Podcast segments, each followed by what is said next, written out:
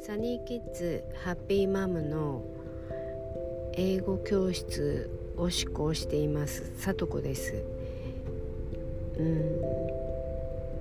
多読音読を使ったレッスンの内容に加えて長年教員として働いてきてそして今英会話教室をしながら子供だったり子供を取り巻く環境だったり教育の実情などについて、まあ、自分なりの考えをお話しできればいいなと思っています。